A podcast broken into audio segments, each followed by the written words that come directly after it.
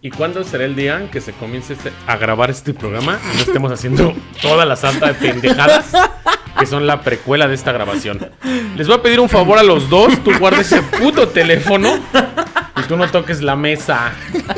Que el micrófono capta todos estos movimientos y está del demonio. Es que si los narratofílicos vieran todas las pendejadas que hay previo a, O sea, güey. si vieran todo, nos dejan de escuchar, güey. Buen pedo. Yo, yo viera todo lo que tiene que ver para que estos pobres diablos tengan un programa y está de la verga. No creo, te juro que ellos se cagarían de la risa. ¿Cómo están mis queridos narratofílicos en esta emisión de Historia Mexicana X? ¿Cómo estás, Octavio? ¿Qué onda, banda? Muy. Estoy chingón, güey. Ah, va. Ah, órale. No, Órale. saludos. Saludos a todos los que nos escuchan en las diferentes partes del mundo. Está muy chingón, güey. Va, va, qué bueno. Este güey se puso sentimental, ¿viste? Ya va a llorar. Ya tiene el sentimiento a flor de piel. Chulo. Y tú, para variar con tus mamadas. A ver. Sí, pues, se antojó, ¿no? Hola, ¿cómo están todos? Rusito, ¿cómo estás? Ahora sí que Muy bien, excelente. La neta me siento muy chingón. Sí, estamos cambiando de locación para poder hacer video y empezar nuestros ridículos en YouTube. Yo soy Gamaliel Molina y estamos en el episodio 14 de esta... Lo primero que le digo a este cabrón y lo primero que hace. Estamos en esta emisión de, de Historia Mexicana X dedicada a la maldita Inquisición. Ay, Dios.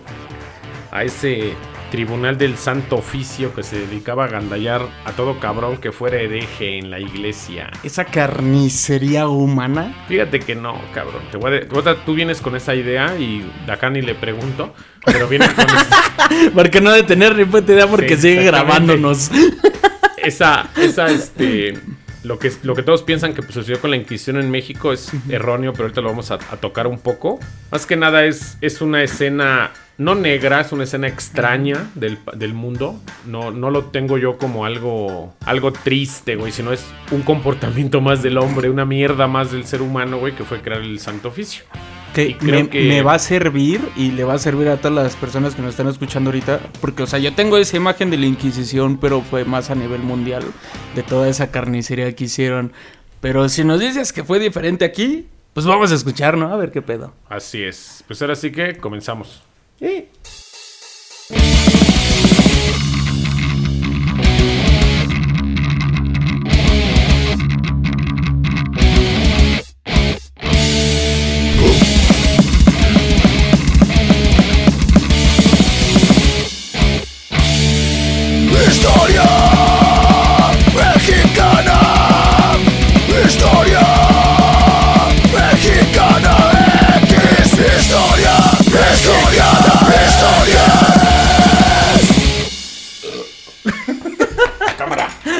Vas.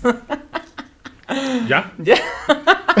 Con el matrimonio de Fernando de Aragón e Isabela de Castilla, España debía recuperar el prestigio ante una economía arruinada provocado por el reino, robos y delitos de todo tipo.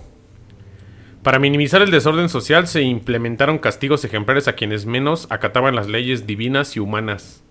Entre todo el caos, la iglesia seguía siendo poderosa en el orden espiritual y material. Para ello, los reyes católicos recurrieron a ella para crear una institución que les permitiera recuperar y obtener el control del reino.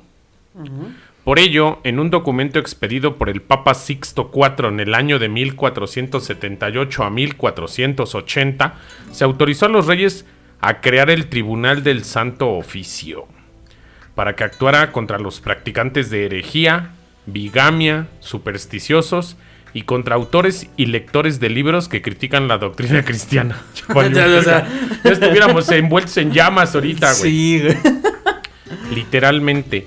Pero, el- como, como qué tipo de libros puedes leer en ese tiempo? El- infinidad de libros de magia negra, bueno, de magia, déjalo así.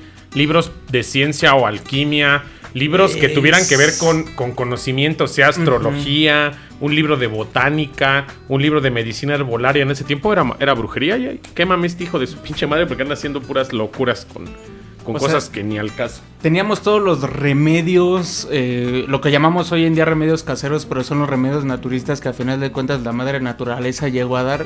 Y como estos güeyes veían que Cámara, no- tú, pinche Ah. pachamamo. Y caga- Y cagadamente estoy muy en contra de eso, pero es pues es la neta, pachamamo, güey. güey, pinche Y- pachamamero. y no me drogo, güey. Es que sí está la banda Pachamamera, ¿no? También, de hecho, dé la fue. madre la naturaleza, carnal. Ahorita que recuerdo, también Cervantes fue clausurado de ese pedo. Ah, todo el mundo fue atacado por el Santo Oficio, pero vamos para allá. A mí también me clausuran, pero pues qué hago, güey. No. Con el descubrimiento del continente americano y la conquista de Hernán Cortés a México Tenochtitlan, los españoles al tener contacto con los indios se percataron de su creencia en varios dioses y de las prácticas en nombre de estas deidades. O sea, llegaron. Llegaron y... Sí, sí, o sea, llegaron y lo primero que vieron fue que aquí nos valía harta verga. Que aquí adorábamos a la lluvia, al fuego, a todas las deidades, a raíz de tener una cultura politeísta en varios dioses. Y el monoteísmo europeo que estaba centralizando en el cristianismo solamente aceptaba a los dioses Dios Padre, Dios, Dios Hijo, Hijo y Dios, Espíritu, Santo, Santo. Solamente. Dios Paloma. Las Bueno, vírgenes. pero tiene más sentido adorar al agua, güey. ¿Por qué adorarla? fuego. Bueno, no adorarla, ¿no? Pero sí tener un dios de fuego, Me- un dios de agua. Bueno, es un respeto. Si es adorable, eh, No, bueno, otro. filosóficamente... Adorable yo, cabrón, o sea, Porque estás pachoncito y te quiero abrazar. Pero, o sea, la, la, la adoración no. Ahí te va. La- Filosóficamente... el culto El y culto. adoración para mí, personal Gamaliel, no, no ruso, no Octavio. Sí. Yo, adorar no. Respetar, Ah, bueno, sí. tenerlo O sea, en personalmente cuenta sí. y agradecerle porque si es una, una deidad superior a nosotros, no sé si me creó. Pero aquí está con nosotros conviviendo Pero- y le agradezco. Ahora ahí te va. Y más que punto opinión mío, filosóficamente se explica del por qué las personas llegan a las deidades. Porque a final de cuentas, cosas que no llegan a explicar. Obviamente en ese entonces no dicen, ah, pues el agua está completa, este, complementada de hidrógeno y dos de oxígeno. es. H2O, esa mamada. Pero pues vean que el agua era inmensa y el agua les daba vida, agua la podían tomar, se podían lavar con ella y, y si la era lluvia. más poderosa. Deja tú el agua que estaba abajo, la lluvia. También. Ellos veían que cuando llovía, bueno, prehispánicos, hablamos del México mesoamericano, veían que llovía y a Tlaloc le decían gracias porque gracias a la lluvia hay maíz, hay frutas y podemos alimentarnos. Y por eso lo adoraban, porque era un gracias. Pero es que no sabemos el término adorar, pequeño detalle. Esa es una no palabra vamos a entrar a española. filosofía, güey. Pero es, un- es- es muy cagado que lo digamos, pero ellos lo veían como una deidad no creadora, sino un encargado de, güey. Exacto. Porque y, y tiene más sentido que adorar a una persona, güey. una figura. A una figura. Una figura espiritual Una deidad. Que se dice que fuimos creados a su Así imagen y es. Es, semejanza. ese es pero un dios omnipotente, solo un dios. Y en los prehispánicos Me, li- serán un me lo imagino arcoiris porque pues creados a su imagen y semejanza. Pues el es café y yo soy blanco, güey. Ese güey ha de tener Así, tiene un vitiligio. término así, en un cacho es, ándale, vitiligio. tiene. Va, va, va. Ah, vale. El primer paso ante la imposición de la religión católica fue bautizar a los naturales. Hoy te hablan tabo. Por si es- Pero se consideraba que no tenían alma. O sea, ver los españoles mierdas decían, no, pues, ¿para qué lo bautizas si ni alma tiene? O sea, Era un objeto. prácticamente, güey. Por eso, chingo de mestizaje, porque tenían sus objetos sexuales. Gacho. El evangelizarlos no era suficiente para terminar con su idolatría porque estos cultos se realizaban escondidas. Incluso en la construcción de las iglesias hechas por indios, enterraban pequeñas esculturas de sus dioses como símbolo de veneración. Pero el problema ya no era solo el indio, sino también los negros, los criollos y los mulatos. Y para controlarlos se necesitó el apoyo del Tribunal del Santo Oficio. O sea, aquí los negritos llegaron con el palo mayombe y las, y las creencias de la... No de la santería, sino de las religiones este, africanas, que es así como el vudú y esos pedos, era lo que traían ellos como bien, bien marcado. Los chinos también llegan con, su, con sus deidades, güey. Los criollos, que en ese momento, pues, ya eran los hijos de españoles que ya también empezaban a, a darle culto a, a deidades aquí, porque si eres una persona espiritual y no eres religioso en ese tiempo, es como si vieron la serie de vikingos, cuando Loki, cuando Floki andaba dando el rol y empezó a encontrar dioses nuevos. Y él decía, chales, que esto es otro pedo, es otra religión. Como Ragnar, güey, que también le daba culto a los cristianos en su momento. No según la serie, según la historia del original, No vi. Ragnar Lodbrok le daba culto a Cristo y lo respetaba como de ese Dios, güey. De su amigo, el que era un sacerdote. Y él, pues, de antemano tenía sus dioses Freya, sus dioses este, Ah, vikingos sí, culturas antiguas, cada quien pero su- respetaban otros dioses, güey. Y era lo que algunos, algunos españoles criollos, vaya, ya nacidos de este lado, veían eso y decían, no, pues es que yo aquí respeto que estos putos traen a Tlaloc y a Huitzilopochtli bien cabrón, y yo también le voy a dar culto, y ya la, automáticamente el, el santo oficio, el papá decía, mi hijo ya se está quedando loco, háblale a la Inquisición. Bueno, bueno, pero por ejemplo, ahí, güey, ¿de, de quién venía la orden o qué onda? No, pues no eran órdenes, eran cosas naturales. ¿De la orden de quién? Pues es que, pues tú dijiste, güey. Tú dijiste que venía la orden, güey. La orden, No, pero- o sea, la orden, el lugar, el santo oficio. Ajá. O sea, el, el Pero santo no la oficio- orden, el, la gente, la orden. O Ajá, sea, el, sí, el sí. conjunto El- de el grupo de pero, personas. Pero, pero ¿quiénes eran o qué? El santo oficio, la Inquisición. Sí, se llamaba el santo Ajá. oficio, ajá. Va, va. Pero, o sea, sí es una mamada, ¿no? Pero bueno, vamos a seguir. Ahorita yo hablo mis puntos de Ok. vista. Se esperaba que la Inquisición tuviera el mismo efecto que en España, pero de acuerdo a la doctora e historiadora Solán Alberro, en la Nueva España no funcionó de la misma manera porque algunos territorios del continente americano no tenían tanta población. O sea, ¿para qué venías a gobernar o a poner en un oficio de la Santa Sede donde había 50 personas viviendo en un poblado alejado? Entonces, apenas iba comenzando este pedo. Estamos hablando de que acaba de empezar la Nueva España, o sea, estamos hablando la primera década, segunda década de la llegada de Hernán Cortés y comenzó la colonización de, de este territorio. Pues no había tanta gente de ese lado. Españoles no había, o sea, había pocos que iban llegando, un chingo de, de indios. Empezaban a surgir un chingo de mestizos porque el cogedero estaba pasado de verga. lo que da. Llegaron todos los esclavos africanos y a hacer las mezclas de las castas que dijimos hace Antes de llegar al capítulos. punto en el que nos quedamos el programa pasado. Así es, a llegar al, ajá. al- al mestizaje y a las castas. A la horchata. Otro factor era la diversidad de lenguas habladas por los distintos grupos indígenas, que en general no permitía la comunicación con los europeos, y por la tardanza, tardanza con la que llegaba la información por la dificultad de los caminos. Eso era un pedo, güey. Aquí estaba salvaje todavía el desmadre. No, pues imagínate, si de por sí ahorita llegar a, no sé, a cualquier estado, güey, ¿cuántas horas te llevas? Imagínate antes.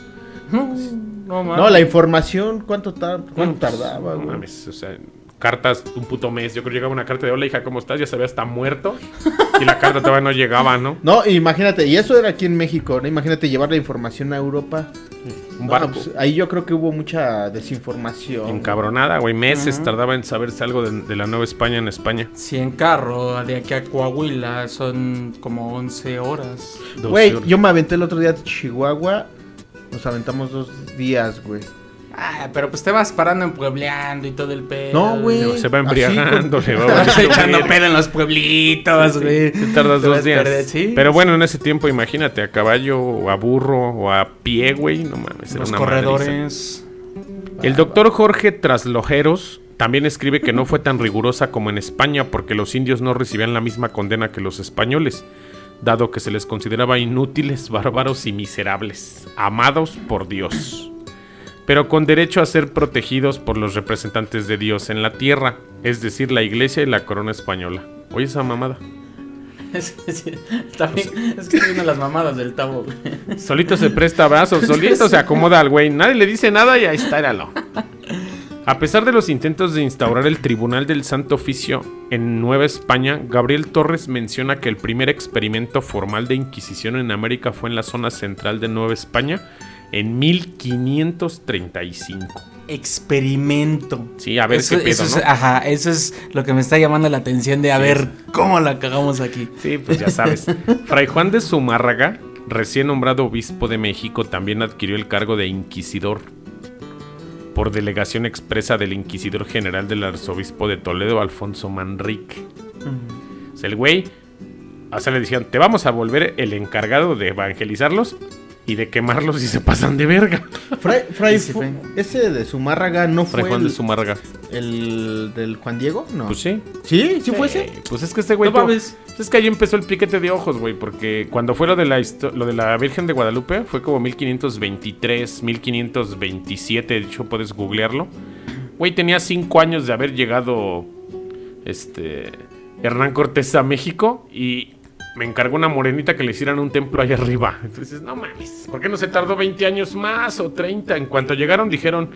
Si la hacemos morena, los indios se hincan, porque es igual que ellos. Veían a los güeros y veían que llegaban ellos con cuadros, con Y imágenes de vírgenes blancos, güey. Y pues los, los, los indios le tomaron odio. Pero vieron la imagen de la Virgen Morena, dijeron, es como nosotros, cámara. O sea, si viene con ustedes, pero es como nosotros, sí les creemos. Y así fue como entró la, el catolicismo o el cristianismo, no catolicismo, el cristianismo a América. No manches, y, y fíjate, bueno, yo que en algún tiempo fui católico, Ah, y, a- y a- y devoto este güey, sí se iba caminando de- a la villa descalzo y no, neta, sí. se latigaba sí. y todo el pedo. Mames. Se colgaba de patas. güey. eh. Güey, pues es que así fue la lo que me enseñaron, güey. Sí, Digo, o sea, a- así fue, digo, y, y- educación. y desde ese entonces es eso, o sea, fue y la implantación y los que fueron, bueno, los que empezaron a nacer en ese entonces ya venían como que con ese chip de tienes que creer en esto, pero previamente a eso no había nada de eso y los obligaron a... No, y fíjate el contexto, ¿no? Ahorita ya escucho esto y dices, no mames, entonces ese güey era culero. Entre comillas. Ahorita vemos qué pedo. Ah, es que serán, bueno, ahí atrás van otras historias, ajá. Significaba que la autoridad de Zumárraga estaba regulada por el Consejo de la Suprema, el cual era el máximo órgano de la Inquisición, y como inquisidor tendría autoridad sobre otras diócesis y provincias de la Nueva España. A partir del estudio de los procesos del Tribunal del Santo Oficio, la historiadora Consuelo Maquíbar indicó que en los 300 años, escuchen esto, que duró la Nueva España, solamente hubo 300 personas juzgadas. Nada más. En 300 años, güey. Sí es poco. O sea, No una persona por no año fueron juzgadas y solo se condenó 43 muertes en la hoguera. Es como ahorita, ¿cuánto- ¿cuántas este, víctimas de, narco. guerra del narco? De, nada más fueron cinco en un año, güey. Cuando pudieron haber sido 100, güey. O millones. sí, o sea, o son... 100 mil, güey. Son cifras que jamás vamos a saber. Pero Y hay- hay- hay- no, hay deja de pero eso, aquí se sabe. 300 años, güey. Por eso, pero aquí sí se sabe porque pues tomaron un registro. Quizá Lo que se existe pudo un tomar. vamos a ser muy realistas, si existe un registro de los muertos por el narco. Es un hecho que hay un acta de defunción de cada cabrón que se quiebran. Y si hay cuerpo desaparecido, existe un registro de que un cabrón se perdió, Ujú. aunque no encuentren el cuerpo. Entonces, Pero no un lo dato, o sea, relacionan, exac- exactamente. no Pero en ese cabrón- tiempo no había nada, güey. ¿Qué? Pues no había información. ¿Quién ¿Cómo no? Y el registro del Archivo General de la Nación ha existido desde que se formó la Nueva España. Sí, pero pues no es lo Ay, mismo güey. la parte Oye. en la que, por ejemplo, Tenían que tomar nota de todo, güey. Mi tatarabuelo nació en 1709 en Coacalco. Oh, y ahí está su acta. A ver, pero entonces estás diciendo que las 300 personas que se murieron son reales. O sea, ¿nada más fueron 300? Sí, Ah, no. Está diciendo. no. ahorita, Yo creo escucha, que no. escucha, es- claro. déjense guiar, morros.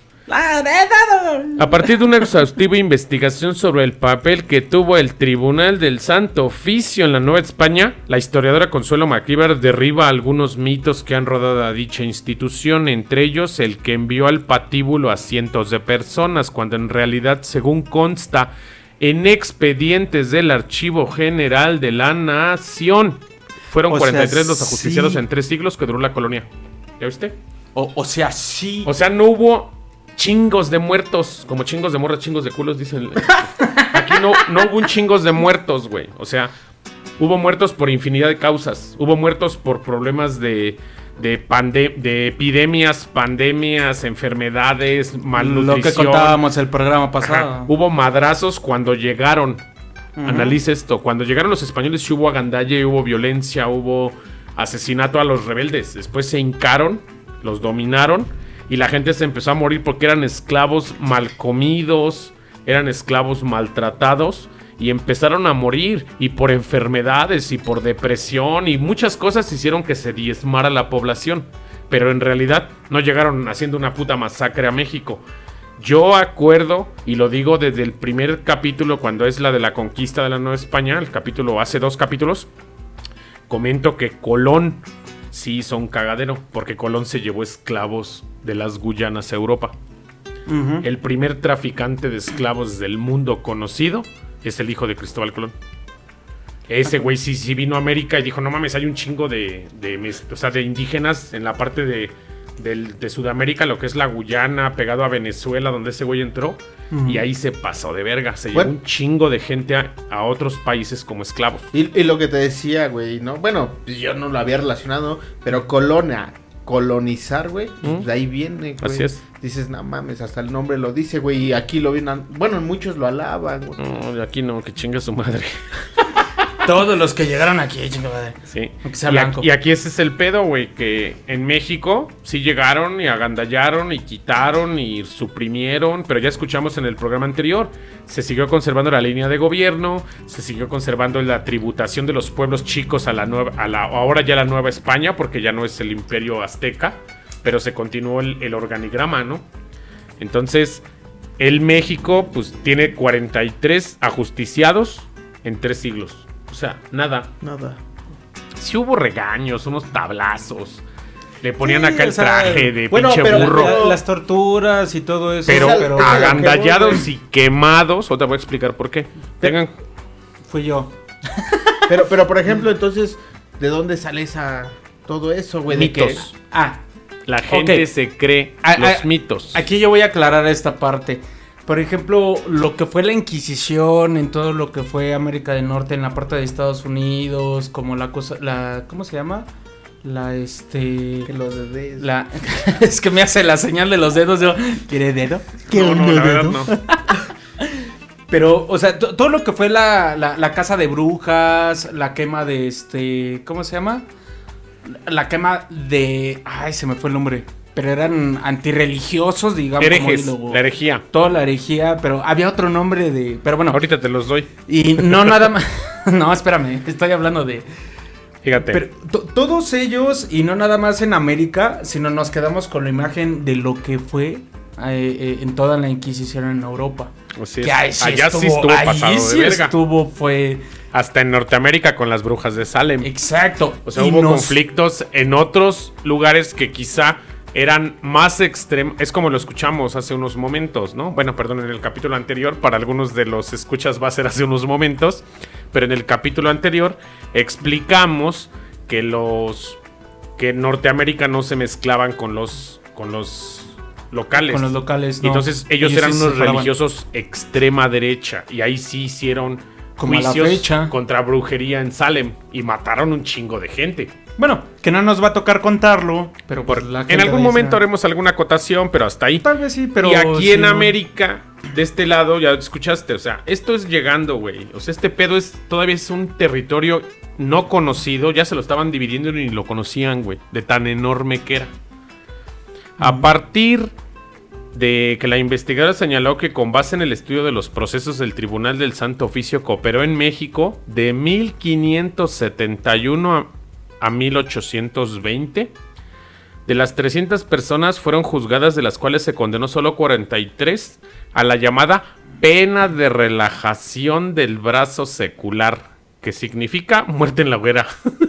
Pena, Sí, de, ma. rela- pena O sea- de relajación del brazo sucular. Secular. Así se llamaba. Vamos a darle la, la relajación de brazo secular y tú. A la verga. Lo trepan, lo amarran en un palo, un chingo de, Y a quemarlo. de madera y a quemarlo, Es como un spa, ¿no, güey? Ándale. Relajación del brazo secular suena como a un. Ay, güey, no me van a dar un masaje en mi bracito. No, pura madre. No, no- no me acuerdo si es Guatemala o, o eso en Honduras, que hay una leyenda de, el- de las pequeñas tribus que quedaban, que se llegaron a gandallar muy cabrón y sí fue un, un pues un indígena que tomó leyenda de que sí, al momento de agarraron a toda la tribu y los obligaron así de, ¿crees en Dios? No, lo prenden. Y el de al lado vi fue así de, ¿y crees en Dios? O sea, le traducen y, sí. Güey, es lo mismo que está pasando hoy en día con el COVID, güey. El, ¿No has visto ese- esa, esa imagen, ese video, güey? De que un güey va bajando una escalera y está un poli en la, en la parte de abajo, ¿no, güey? Pero pues es pura mamada, ¿no, güey? Porque Tú sa- saca, su macana, güey, ¿no? Y no traes cubrebocas, ¡pa! Mocos, y güey. la gente que viene atrás, güey. Ajá. Se pone su que se chinga así de. ¿No, crees en mames". el COVID? ¡Órale, hijo de leche! Sí, a fuerza. Fíjate, detalló que de dicha cantidad de los 43 juzgados y quemados en la hoguera, 17 fueron ajusticiados en el siglo XVI, o sea, llegando. Luego 25 en el siguiente siglo. Y una solamente en el siglo eh, XVIII, que serían en los 1700. La que resistió, la que dijo Nelly O Madres. sea, imagínate, y en el siglo XIX no hubo ninguna ejecución. O sea, de, mil, o- de 1800 para adelante hasta 1820 no, no se chingó a ninguno. Yo, yo que no soy creyente ahí por esa parte sí puedo dar la razón del por qué. Porque sí llegaron muchos frailes muy humanistas que sí dijeron... Los franciscanos, "Güey, no las se carmelitas burlen". descalzas. Sí, que esos- sí dijeron, güey, no se pasen de lanza. Sí, sí, o sea. Vamos a hacerlo como hoy en día el- la educación y, respetuosa. y, y todo se basa en el miedo. A fin de Pero aquí la Inquisición era el vergazo, o sea, no era el miedo. El tribunal no llevaba a cabo la ejecución directamente porque la Iglesia Católica no podía matar, así que ponía a los reos en manos de la autoridad civil, que era la encargada de ejecutar al prisionero. O sea, fíjate, decían este güey hay que quemarlo, pero yo no lo voy a quemar. O sea, Yo soy que- cristiano, yo no mato. tú. Yo, yo te digo que lo quemes, pero tú lo quemas. O sea, ¿Quieres comer hoy? ¿Eres un criminal? Tú que ya mataste, puedes matar. Te doy permiso, Así hijo. es. Y te Es como, doy la es como absolución. Cristo, ¿no, güey? Cuando, cuando le dice el rey a Cristo, pues qué, crucifíquenlo ustedes, yo me lavo las manos. ¿no? Poncio Pilato. Este Poncio Pilatos. El encargado del, im- del imperio. El, como el juez del imperio romano en, en la pena. Para no meterse en el en pedo de, de- Sea. Si, si es verdad, yo me voy a lavar las manos. Este Es el güey lo término, por eso me lavo las manos y se abrió y dijo, el pueblo que lo, que lo, que lo ajusticie. Y el pueblo dijo, Barrabás o Jesús. Y el pueblo dijo, Barrabás a la calle, Jesús chinga. Y Pero esa es otra historia, morros. Sí. Fíjate, la especialista del Instituto Nacional de Antropología e Historia y del Conaculta señaló que otra de las penas que aplicaba el Santo Oficio era la vergüenza pública o el San Benito, que consistía en llevar una túnica burda con una cruz de San Andrés y un gorro llamado capirote. El capiro. Esa madre que era como de Sí. así, ya me los imagino así. Que los del Cocos Clan después lo tomaron. Sí, ¿no? Y se hicieron sus máscaras los güeyes. Pero, o sea, refiero, ese, esa, esa manera era de, mira, ese puto es. Y la carrilla así de los niños. ¡Ja, ja! Y, No y- mames, y tiene sufrían, un y pico sufrían en la esa carrilla, cabeza. pero era una manera de castigarse hacia algo. O sea, no era un gran... Sí, me, me queda claro que había putazos y los colgaban y los estiraban y los ponen en la rueda en la lumbre y un chingo de torturas, pero no los mataban. Sí, no. O sea, sí había tortura, pero no había muerte. que sigue siendo una pasada de lanza. Pues sí, de pero no judicial, mames, de ¿Quién judicial. aguanta una tortura hoy en día? En ese tiempo si era el indio, ¿no? ¿Cómo se quejaba? Lo cacheteabas y entraba el otro y te hicieron algo. No. No sabía decir no, güey. Es que cada vez, cada vez se hacen más sensibles. No, antes los putazos sí se aguantaban. Sí, pues eran más guerrero. Es- es como la- es sociedad como de la primaria, ¿no, güey? Les dices algo feo en Twitter y se ofenden. Y ya valió verga, Y güey. en ese tiempo, cuélgalo de patas. Esa maña que le hacían el ángel, que los amarraban de las, de las manos de atrás y los levantaban así, el peso de su cuerpo en sus manos hacia atrás, no mames. A mí me lo hacían mis primos, güey. Eran culos de perro. cábula.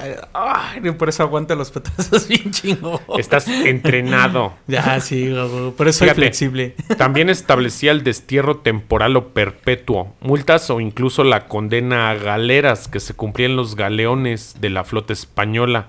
Además de que en todos los procesos se procedía a la incautación de bienes, asimismo existía la posibilidad de la absolución, que rara vez sucedía, o suspensión del proceso.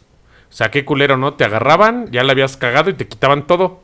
¿Sí? ¿Y tú ahora qué pedo, güey? Pues, si ¿Ahora yo- qué hago? Imagínate yo con la pinche colección de libros que tengo aquí abajo, ya hubiera llevado la hubieras verga. valido madres, güey. Sí, güey. Sí, No, y pues no te quedaba de otra más que ser esclavo. así es. O fletarme en un barquito en chinga. Güey, tú eres güero, tú no tienes pedo. No, pero por herejía me iba peor. a- O sea, aquí lo dice, güey, que te iba peor por español, que los juzgaban más duro a los españoles, a los que eran, vaya, mestizos, Sí. que a los indígenas. Los indígenas estaban exentos del pedo. Va, va. O sea, O sea, el si pedo era contra los que llegaban, güey. O sea, yo soy más blanco, de ojo verde, y si en ese entonces llego a decir como ahorita soy ateo, me carga la verga, güey. De bueno, ojo, de, ojo de gargajo. sí. Ah, güey. Ojo de aceituna. En su conferencia, Consuelo Maquíbar descartó otro de los mitos de la Inquisición en la Nueva España. Ningún indígena fue sujeto a proceso inquisitorial. Ellos estaban exentos de estos juicios. No obstante que prosiguieron con sus prácticas idolátricas durante la colonia y aun cuando se decían católicos y ya estaban bautizados. O sea, Valía madres eso. pero como era, vuelvo a repetir, o sea, se, se hacían las cosas de una manera mm, humanitaria. El pedo era contra los mestizos y contra los españoles que llegaron haciendo mamadas, pero contra los indígenas no había pedo por parte de la Inquisición. La investigadora de la Dirección de Estudios Históricos del Explicó que solo se juzgaba a los españoles criollos, mestizos y castas, o sea, mulatos y negros, y que los procesos de incoación, que es comienzo de una actuación legal, se iniciaban por denuncias de personas honestas, que generalmente permanecieran en el anonimato. Hijos de perra. O sea, la mera borrega. Sí. Iba y Es ponía, sí. ese pinche negro se pone a bailar en la noche y prende una fogata y se revuelcan y fuman una madre y, y los ves a- invocando a sus dioses. Esos güeyes en su pedota así chingón bailando. Los chismosos le Sí, llamaban. la borrega, la borrega. Ah, va, va. Sí, siempre han existido. Yo tengo un pedo así con una vecina. Sí es cierto, mi ruso. Ahí si nos pueden apoyar en las redes.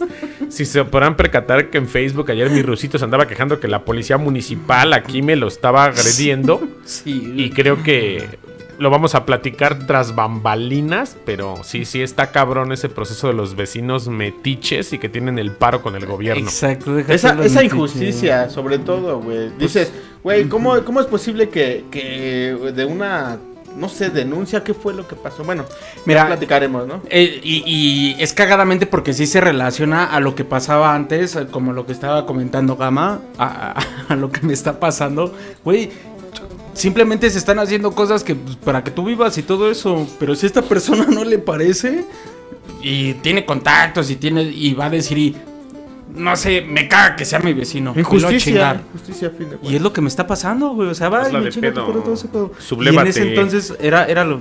Prende No. tu casa y también se quema la de ella porque está arriba. Va a poner una bomba y a la verga todo. A huevo, manda, manda una bomba de caca como las de. Como las Como la de. Malcolm, el último capítulo de Malcolm, ¿no? Como Acá. las del Facundo. Pero eh, en ese entonces pasaba Saludos, lo mismo, Facundo. ¿no? Sus Así bombas mismo. cacales, güey. Fíjate. Asimismo, el Tribunal del Santo Oficio tenía una enorme red de informantes o denunciantes llamados familiares, cuyo nombramiento se consideraba un gran honor y provenían tanto de la nobleza como de sus estratos populares. No obstante, estos últimos deberían comprobar su limpieza de sangre. No podían ser mestizos. Sí, no podían ser mestizos, pero al final de cuentas era el. Y me estás ayudando el paro de estar investigando. Y ahí vas de culero a quemar a tu propia raza, Así es, ¿no? por eso no podía, tenía que comprobar limpieza de sangre, o sea, tenía que ser plenamente español. La historiadora Consuelo Maquíbar citó los principales delitos que fueron perseguidos por el tribunal, entre los que estaban la herejía, que consistía en negar dogmas de fe, como la existencia de Dios o la pureza de la Virgen María, la idolatría, la solicitación, o sea, pedir favores sexuales durante la confesión. O sea, ¿quién verga pedía eso? Imagínate al padrecito, ¿qué onda, no? ¿Habrá manera que me tires paro en lo que estás aquí confesando tus pecados? Oiga, padre, ya la cagué. como Chabela, como Chabela. Padre, ya la cagué. Le doy las nalgas, padre. Ay, Le padre. voy a dar las nalgas si se habla bien de, de, de mí con Dios. A huevo. Fíjate, las prácticas de magia o hechicería, así como delitos menores como la blasfemia o proferir públicamente expresiones soeces, o sea, ser groserito, o marcas, o marcadamente sexuales. O sea, si estás de puto naco así como ahorita, ya te están quemando a la verga. No, ¿Desde cuándo yo me hubieran quemado a mí, güey? No. Es que, o sea, ve qué cagado, güey. Todas las provisiones que tenían en ese aspecto. Pero al final de cuentas, si. Imagínate la Inquisición actualmente, güey. No, ya nos hubiera llevado la verga medio México. A No, medio hecho, sí, mundo, sí güey. sigue, ¿no? Hay una orden todavía que actualmente... Pero no el Santa Bueno, Sede, no mames. la Pero Santa Sede. ya son como sectas. No, pequeñas órdenes. O sea, los caballeros de Malta, los caballeros de Colón, el Opus Dei, infinidad de pequeñas órdenes que aún tiene la iglesia, ¿no? Un- Caballerías, pero ya la Santa Sede con el, los huevos que tenía de hacer mamás. Un, ya un no. saludo y con mucho respeto a los jefes de mi carnal porque trabaja en instituciones del Opus Dei. Ok, fíjate qué lindo está esto.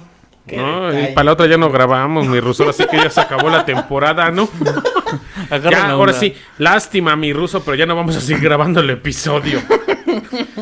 Fíjate, muchos de los procesos iniciados por el Tribunal del Santo Oficio tenían la finalidad de combatir otras prácticas de culto como el judaísmo. Ay, perdón. El Bueno. calvinismo, el pros, protentas, pros- protestantismo. El protasta esa madre, esa madre. Por lo que se consideraban idólatras. Y los practicantes de otra religión y herejes a los que tenían ideas políticas y religiosas contrarias al dominio papal. O sea, Fuera lo que estuviera dentro de su doctrina. Bueno, se llama doctrina a final Así de es. cuentas, pero de todas sus creencias, lo que estará afuera, como era la más poderosa y la que más marcó y todo, si no creían en eso, o copelas o cuello. Así es. Fíjate. Agre- agregó que muchas de las ideas de la reforma protestante fueron consideradas heréticas por la autoridad católica. Por ello, el. Santo Oficio se dedicó a publicar índices, o sea, index en latín, de libros cuya lectura estaba prohibida. Estos eran quemados en grandes piras, pero no actuaba contra los lectores. Por ello, un investigador, José Abel Ramos Soriano, ha llamado a estos los textos los delincuentes de papel. O sea, imagínate, había publicaciones científicas de, de varias cosas que estaban en ese momento chidas, o sea, que empezaba... No era el siglo de las luces, aún no comenzaba el despertar de la conciencia del humano del el- el siglo que, que empezó a despertar la conciencia que fue por el siglo XVII, pero a inicios, si nos vamos a los números siglo XVI, siglo XVII, siglo XVIII, pues apenas empieza a haber destellitos de conciencia en el humano. Bueno, y, publicaban comillas, libros ¿no? chidos. Entre y a la verga, si traes un libro de esos, eres brujo, eres hereje, eres acá. Y el puto miedo a que acabas quemado. El oscurantismo le llamaban. todo, todo el oscurantismo abarca desde el comienzo de la iglesia en el concilio de Nicea en el 325 de la era común hasta el siglo XVII fue el oscurantismo. O sea, más de mil años, 1400 años, la Edad Media, todos, todo ese pedo fue oscuro. Güey, tú hicieras algo que fuera en contra de Dios porque ahí estaba el Santo Oficio para rajarte tu madre. No vamos a dar el contexto del Santo Oficio en Europa Sí, no. porque se No sale de nos nuestro canal, no nos corresponde, somos historia mexicana, te estamos dando lo que pasó en México de esos pedos de la Inquisición.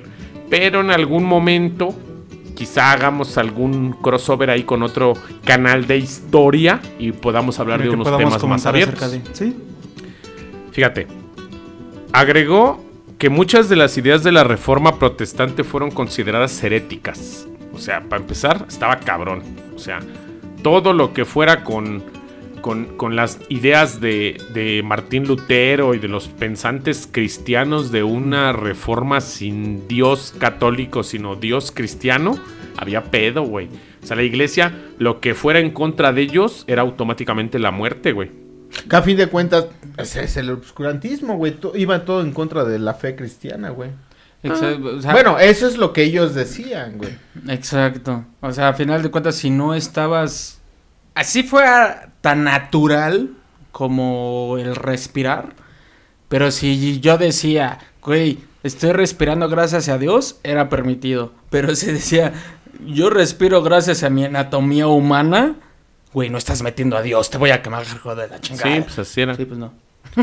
Algunos índices de esos de los libros y de los pedos que eran se publicaron en el siglo XVI en 1551, 1559 y 1583. En el siglo XVII en 1612, 1632 y 1640. No obstante, las ideas siguieron circulando gracias al contrabando de libros que venían de Europa, escondidos entre las telas y otros productos. Los El pensantes. cura Miguel Hidalgo llegó a tener muchas obras de la ilustración que fueron prohibidas. Ahí La comienza a gestarse revolución. exactamente un cabrón que era pensante porque él formaba parte de un de una cofradía de hombres librepensantes que se gestaron en Europa en el siglo XVII y él se estudió de esa manera. Quizá por eso comenzó su, su manera libre de ser. Y, y lo, el dato curioso es que era él pertenecía a la religión católica. güey. Ah, sí, pues él era un sacerdote. Y es que esos eran los chidos, porque al final de cuentas fue el que no siguió la línea. El que se dio cuenta que había, o sea, ok, sí creo en un Dios, pero a ver, aguántame. El mismo ejemplo que tomé a- tomaba hace rato. Sí, sí respiras gracias a Dios, pero si Dios dio la anatomía, ¿por qué no tomarla en cuenta? ¿Por qué no tomar esa ciencia? Esas Sí. ciencias que por la que nos está No comprendía, una- güey, no sabían sacarse una muela en ese tiempo. ¿Y tú quieres que comprendan la respiración? O sea, estaba muy cabrón, güey. Pero... Bueno, le podríamos llamar que Hidalgo era un hombre libre pensante.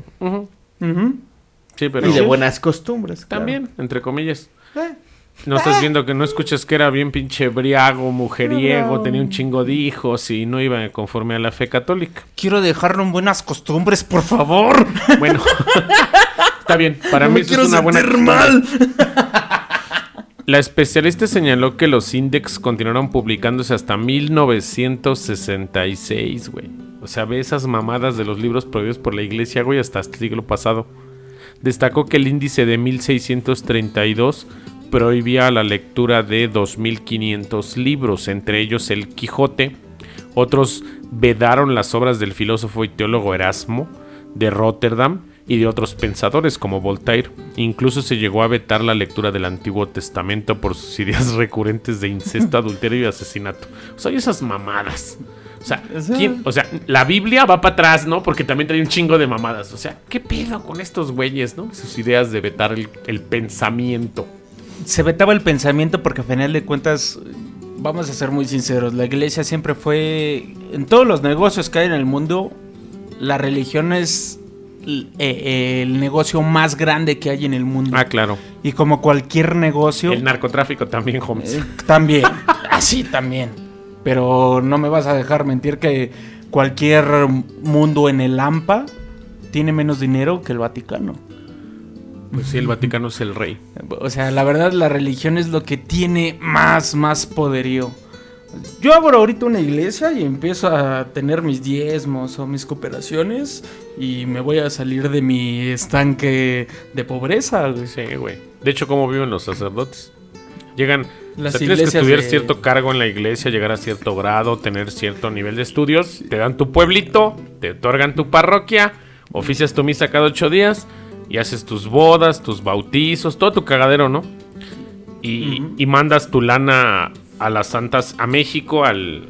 Se puede decir que al, obis- al con el arzobispo Con el arzobispo. mandas el esa lana y es y- no toda, o sea, no sé qué porcentaje manejen de que se queda aquí en el en el púlpito para mantenimiento de la iglesia y qué porcentaje manden a Italia. Imagínate, vamos a dejarlo eh, bueno, el otro día yo estaba haciendo un dato curioso, güey, de cuántas iglesias había por municipio. Vamos a dejarlo por municipio. Güey, no mames. Cada municipio, no sé, 40 colonias tiene por lo menos una iglesia, Mm. güey. Por lo menos. Mm. ¿Y, y cuánta, cuánto dinero no recibe? Ay, no mames. Eh, mira, no Güey, me voy un- lejos. Un, un- un municipio Coacalco, 44 hectáreas cuadradas. ¿Cuántas Este, iglesias no hay? Puta, güey? Coacalco, sin ir- meterme en pedos, Coacalco tiene como 30 iglesias. Es un municipio pequeño, literalmente. Muy Y con pocas iglesias, con claro, las ¿eh? con las con las misas, las, las bodas, las primeras comuniones, bautizos. Ponle que arroje Hasta las 200 mil pesos semanales, güey. Sí. O sea, güey, por siglos. Ya no entremos en pedos porque nos van a acabar quemando. Es más, Pero- no me voy lejos de sin decir marcas. Esos brasileiros que tomaron para que deje de sufrir en su vida. Ándale. Los No ¿Cómo crecieron, güey? Son una franquicia de iglesia, güey. ¿Cómo crecieron? Es un puto negociazo, güey. Ya, ya, salté el comercial. Finalmente, la doctora historiadora apuntó que otros personajes ilustres que fueron juzgados por el Tribunal de Santo Oficio fueron los sacerdotes José María Morelos y Miguel Hidalgo. Quizá por eso acabaron con la pinche cabeza metida en una estaca en la lóndiga de Granaditas. Una vez que concluyeron sus procesos eclesiásticos, fueron enjuiciados y ejecutados por los tribunales militares debido a sus actividades políticas y no por sus faltas religiosas. O sea, la Santa Sede los maldijo. Por ahí existe un texto de la maldición que le dio la Iglesia Católica a Miguel Hidalgo por haber hecho la independencia de México. De hecho, el texto lo podrían buscar en Google. Se llama La Encíclica en contra de Miguel Hidalgo. Y no mames, se exenta la maldición hasta de sus huesos, de sus dedos, de su cabello, de sus cejas, así, de sus codos, así. Exactamente, le tiran de cagada así desde arriba un pinche orden papal, así de este hijo de toda su puta madre en toda la extensión de la palabra. Lo maldicen hasta la caca que se avienta a diario. Y eso es toda la energía mierda que puede emanar de un púlpito de una Eso que iglesia dijiste es de Zacazonapa. La caca es de Zacazonapa. Ve nada más. Ve nada más. Eh, La ¿qué- ¿A qué, qué bajo ha caído este podcast? En serio. Es un este. Es un albur para quien no le entendió. Para quien está en Estados Unidos, habla español, pero no entiende estos la chistes. caca de Zacazonapan. Es un albur para denotar Chulo. el gusto sexual masculino que tiene aquí Tavo. De practicar sexo por las Anal. vías. No, no. No seas, no seas soez, por favor. Por las vías no católicas.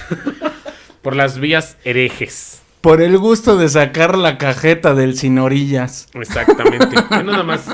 Ahí, se, ahí van a decir nuestros narratofílicos, ¿qué pedo con estos güeyes? Esos güeyes son O niñeras, sea, güey. son bien nacos. Mejor voy a escuchar historia para tontos. Ve nada más. Por eso historia para tontos nos va ganando la batalla. Carnal, para que eh, todas las personas que nos están escuchando en el extranjero, gracias narratofílicos, para que no extrañen México. Ah, claro. Muchísimas gracias. Ahí teníamos algunos escuches en Japón, algunos en Estados Unidos. Una escucha que nos, solu- que nos de Atlanta, no recuerdo tu nombre, no es grosería, pero es- va, nos saludan varios. Una chica que nos escribió en la semana de Atlanta que no conoce México, se fue a los tres años de aquí y es una dreamer.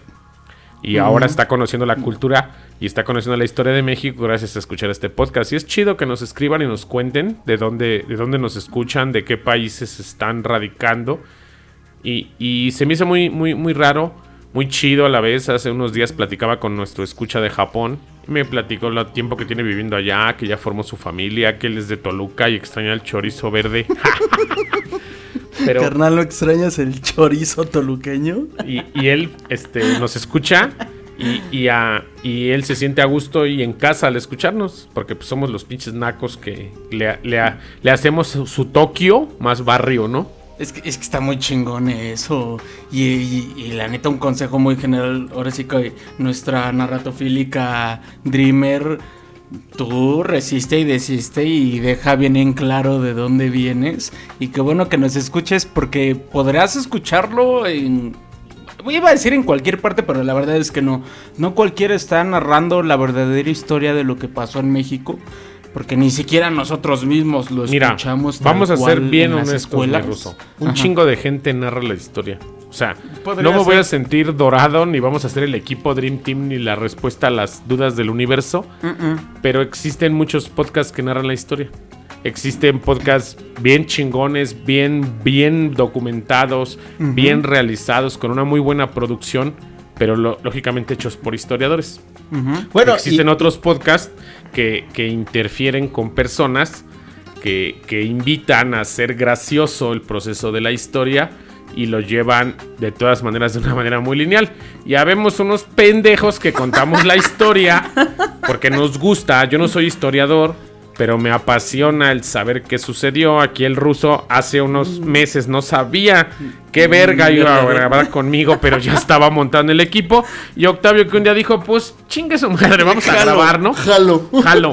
Y se unió a este equipo. Y narramos la historia como la leemos, la busco y trato de que la investigación sea de fuentes fidedignas. No vamos a decir cosas que yo no aseguro, porque yo no lo hice, porque yo no escribí la historia, porque yo no estuve vivo en esos momentos. Nadie. Pero lo que se quedó escrito y lo que tenemos como registro histórico es lo que narramos. Y creo que la gente que quiere aprender de esto es lo que hace. Posibles dudas que como a mí me, me surgen, como ahorita lo- las, bueno, dos, tres dudas que, que yo tenía y lo que decía Russo, güey. Güey, es que tenemos una idea de la Inquisición y, Exacto. y, pues, bueno, nos, nos resulta imposible, güey. Saber, güey, que de la Inquisición hubo tantas muertes, güey. Y, y que nos puedes iluminar. Porque nos quedamos con esas ideas de todo lo que güey. pasó en Estados Unidos. Que se piensa que, hubo millones Europa, de güey. muertos en México y no mames, 43 güeyes. Se pierden más, se piden 43 güeyes en un autobús y no aparecen Aún Fue así- los mismos 43 que se chingó la Inquisición, güey. Es que sí, güey. En así 300 sigo años. diciendo- Y se le hacen de pedo a, a mi copetito hermoso porque pues, en 6 años perdió también 43, ¿no? Che copetes, que sea la verga. Güey, se chingó más Felipe Calderón en la pinche guerra del narco. También que se va a la verga, pero que me emite unos pomos. Así es, que Por saque un. Bacardí blanco porque es refan. Pues ahora sí que, ¿qué les pareció este episodio? Mira, todavía no quiero terminar porque hay puntos en los que dices, güey, está No, no, no, chingón. no necesito que ya terminemos, güey. Te he preguntado qué pareció. Es que ya me siento que me estás corriendo, güey. La verdad, no. eh, Ah, qué bueno, entonces va a seguir la peda. Así es. No, pero la verdad, la verdad, sinceramente, sí, yo sí tenía esa idea de que la Inquisición era la misma cara que tuvo en Europa, que fue una pasada desde lanza en el que lo, lo que comentábamos, pero olvidaba ese punto, o sea, graciosamente puede que sea ateo a medias, porque creo es otro tema, pero este... Yo que fui a una escuela franciscana en la secundaria. Ya imagino al ruso de franciscano. De- deja tú eso. En la primaria estuve en una escuela de monjas. En la secundaria, en una escuela franciscana. Y ahí la verdad aprendí es que sí habían muchos franciscanos que eran más humanos. Y si era así de, güey, aguanta, ya quemaste a dos güeyes, no te pases de lanza, güey. O sea, lo podemos enseñar un poquito más bonito, güey. Mira, Dios es vida, Dios amor, eso es color, güey. Y la verdad es que sí jalaron muchos devotos a que hubo como que, bueno, hasta donde yo tenía entendido, hubo esa mezcla en el que todavía le doy gracias a, a, a- a Tlaloc por las lluvias, pero creo en un Dios, el que me están inculcando, ¿no? Bueno, en ese entonces. Así es. Y, y- y como que van mezclando esa parte. Cada vez con el volumen más bajo del politeísmo, por las raíces que tenían familiarmente, como se fue inculcando, como lo que decía hace rato, que se, se inculca, ¿no? Creces con eso.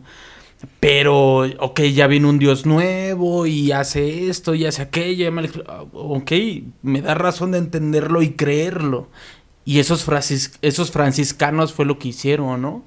De decir, mira, no todo es malo, no todo es que les quememos las patas o quemarte por completo o las torturas o lo- hay, hay partes en las que pueden ser buenas, ¿no? Los que de verdad predicaron una religión que en sí, o sea, yo que ya leí la Biblia, soy ateo y leí la Biblia, pero Mi ruso viene de eje, pero bien documentado. es que siempre he dicho, para criticar algo hay que conocerlo. Así es. Escuché a Justin Bieber para decir, es una cagada. Pero sí te chingaste su discografía completa, ¿no? No mames, a Chile sí tuve que escuchar dos que tres rolas de ese güey para decir, no mames. Güey, te parece a Justin Bieber, güey. Ah, cámara, pinche Tavo, ya me voy, güey. Es de esos güeritos, eres de esos güeritos como estilo. Haz de cuenta que te pareces al, al Justin Timberlake, pero tirado al crack. Ahí te va. No por nada soy el ruso, güey. O sea, esos, esos güeyes son norteamericanos. Yo soy balcano, güey. Es- Yo soy un acá. pinche crocodile, un fan Soy eslávico, güey, ya en ese pedo, güey. Está bien, Tirado está al bis, al alcohol, güey. todo ese Así pedo, está güey. esa banda de Croacia, de Cracovia, ¿no? Sí. Cracovia. ¿Tú eres de Cracovia? Soy cracoviano. güey. Sí, sí, conozco la banda de Cracovia. Es un término muy pendejo para decirle a la gente que fuma crack que son de Cracovia. Son de Cracovia. Pero no me drogo, banda. No vayan No, a no, pensar no, que acá. Así tiene su cara, no se Así preocupen. soy. Acá mi colega danzante del Zócalo, pero hoy se, hoy se, hoy se nos puso playera, dijo vamos a grabar. Este carnal sí es este. No mames, no hagas eso, güey. Es que es mamado, es de esos güeyes que les gusta colgarse de los tubos así. Carnal, pues es que tiene la descendencia. Siempre me han dicho racista por, por ser blanco, pero, güey, digo, la raza más pura es la, ma- es la negra, güey. Entre más morenito, más resisten. Entonces, Así ahorita es. se aguanta. Sí, está, está musculoso, trae, trae el power acá de ser minero. Trae el poder. No, fíjate, fíjate lo que le comentaba hace rato, ¿no? A diferencia del ruso, güey, yo fui a una escuela pública, güey. A mucha también. honra. Yo también Yo hasta la prepa pública. fue público. Ahí me eché a perder. Y, cre- y créeme, güey, bueno, en contexto, güey, creo que una escuela religiosa, vamos a llamarla así, güey, sí te da eh, un- una diferencia, güey, a una escuela pública. La escuela pública te enseñan, pues, mm, vamos a llamarla así, todo lo que la historia, güey, el libro de historia, güey, todavía me acuerdo, ¿no? Te, te, te, te, te guía, te dice, güey, pasó esto, güey. Y empiezas a escuchar, pues realmente Todo otra, otra, otra historia, güey. O sea, cambia completamente el contexto, güey. Ahora, es. tiene mucho que ver lo que decías, güey. Documentarse, investigar, leer. y, y realmente saber qué es lo que te vas a llevar. O sea, Buscarle. no- exacto. Sí, porque si la gente te dice, güey, hubo 100 mil muertos por la, eh, por la Santa Sede en México y la gente te cree. Si les digo ahorita fueron 50 mil muertos, va a decir, no, sí, no, güey, fueron 43. ¿Por qué? Pues igual y lo buscamos. Yo también me sorprendí al ver las cifras. Dije, no mames, literalmente no hubo pedo en México. O sea, la Santa Sí, Sede en. México fue una mamada. Sí, no. Y, y ahí nos hace Como ver dices, que la real masacre fue por otras causas, ¿no? La gonorrea y esos pedos fueron La gonorrea. esos güey. fueron más culpables. Tiene más muertes la gonorrea en México que la Inquisición, ¿no? Usen La- condón, chavos. La fuma de crack también es lo que nos está llevando entre las patas, ¿no? Las dormideras. Las, las adormideras se llevaron más gente que la pinche Inquisición, ¿no? Sí. Ahora sí que, ¿qué te pareció este episodio, Octavio? me deja con más dudas. Oh, que la chingada. Me deja con el culo abierto, dice. Sí, ¿Por Para qué? que entren más dudas. hay muchísimas dudas para mí. ¿Por qué? por- porque a fin de cuentas dices, bueno, yo fui al Museo de Inquisición aquí en la Ciudad de México y leí un poco sobre todo lo que se hacía. Entonces dices, Eso es tortura, no asesinato. ok, pero... O sea, sí hubo un chingo de agandalle. Sí golpearon un chingo de gente. Sí cachetearon, quemaron patas, los metieron a la rueda, los torturaron. No los mataban. Aún así sigue O siendo sea, sí hay un chingo de aparatos de, tortura en el museo, güey. pero no muertos. O sea, O sea, ya yo- lo- después de una putiza, iban a recoger a su chavo afuera de las puertas del Santo Oficio y dicen, ya me lo regresaron bien madreado, pero no iba muerto. Pero mira, yo a lo que voy desde un principio que decías, güey, te voy a aclarar que no fue tanto pedo porque no hubieran tantos muertos, pero aunque no hubieran tantos muertos, sigue siendo una mierda. Preferiría que me mataran a que me torturaran, güey. No lo la sabemos. neta, ¿Quién güey. sabe? No lo No, sabemos. yo sí. Yo prefiero que me maten. Ah, la que te estén torturando, voy a contratar unos judiciales para que te den unos tehuacanazos y luego me dices qué pedo. Ya me ha tocado a las putizas arriba de patrulla. Ah, pero esas están leve, Me patina no, no mames, hijo de no, su- güey. Es, es por eso te digo que aguanto las puede. Fui, de todos los primos eran muchos. Ahí en la vecindad de mi abuela, crecimos ahí en Tepito. Éramos varios, güey. y Fue de los más chicos. Y de los cuatro más chicos fuimos los que sufrimos las torturas, güey. Entonces, Velo. Desde chavito se ve que era la pus. Yo, yo queriendo grabar con él, me cae de más. Yo debería evitar este tipo de amistades, ¿no? Para poder brillar en sociedad. Son de esas amistades que, hijo, lo invitas a la fiesta y le estás cuidando las manos. Así no se vaya a llevar un cenicero ese cabrón, ¿no? no, no, no, no, jamás, jamás. Jamás Híjole, he sido ¿no, vi-. ¿no vieron la bocina? No, la bocina de Bluetooth, ¿no? Y el ruso ya en putiza, ¿no? Sí. Y el ruso ya con su mochila. Pues ya me voy, ¿no? Porque pues ya es bien tarde. Oye, carnal, pero esos- tu mochila no traías nada, güey. Y tu mochila ya parece choncha. de viaje, ¿no? Así. Era, era de esos güeyes que iba al centro comercial y quitaba la, la etiqueta, güey, y se la ponía un chicle, güey. Que cambiaba la de desodorante y se ponía unos tenis y una playera, ¿no? Pues, Ahí dice 29 pesos y me lo respetes porque es la Profeco, ¿no? Jamás, jamás. ¿Cómo te encuentran en redes, Ruso? A mí me encuentran como Dan Sinner, muchas gracias a todos los que me contactaron. A la fecha me siguen contactando muchos este narratofílicos, me va a cagar. Eh, pero como Dan Sinner. Y acabo de hacer una página personal en Facebook. O sea, Dan Sinner me encuentran en Instagram. Ese no lo pienso cambiar. Casi no lo uso. Pero me contacta- me contactan mucho por ahí y ahí yo los contesto sin falla. Pero en Facebook ya encuentran la página de El Ruso, muy ligada con Historia Mexicana X, sin falla me encuentran. O si no me encuentran, pues Adán Sinner igual. Adán S-I-N-N-E-R-S. Yo nomás que pedo explicar su nombre. Pe- ¿A ti cómo te encuentran en redes, en Octavio? inglés. Yo me encuentro en Facebook como Tavo López. Así a seca. Así acá. Y ya. Bien ¿Y en sencillo. alguna otra red? ¿Nada más en Facebook? Y en Instagram como Tavo López R. Ok. Qué difícil. Yo en todos lados estoy como Gamaliel Mol. Y solo en Facebook Gamaliel Molina. Esto fue Historia Mexicana X. Bien fácil estos Pues sí. compas. Yo en corto, así. Está bien. ¿Para qué nos metemos en pedos de, eh, a mí me encuentra a la verga? Gamaliel Mol, punto. Así me sigue la gente. Gracias a todos los que nos han contactado, que nos han escrito. Gracias que se todos. dan el tiempo de escuchar estos pendejos narrando la historia desde la comunidad de su hogar. Neta es bien cagado. O sea, no sé si nos escuchan en el tráfico para no aburrirse, en el trabajo, en la casa, en la cama. Mientras Estaría muy cagado que nos escuchen mientras echan unas chelas o están echándose un palo y estamos nosotros el sonido de fondo. Puta, estaría de lujo que nos contactaran y nos dijeran, ¿sabes qué? Yo me echo un palo cuando te escucho porque tu voz me excita. Perfecto. Eso para mí sería así como un logro, ¿no? Como un logro desbloqueado. Tenemos mientras que hacer mientras se tocan como estos dos cabrones. Tenemos que hacer un ASRMS Así es.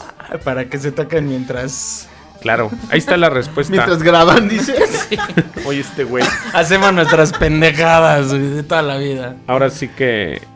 Pues esto fue Historia Mexicana X. Muchas gracias y nos vemos hasta la próxima. Saludos. Besos en el yoyo. Besos en el tragasables, dice.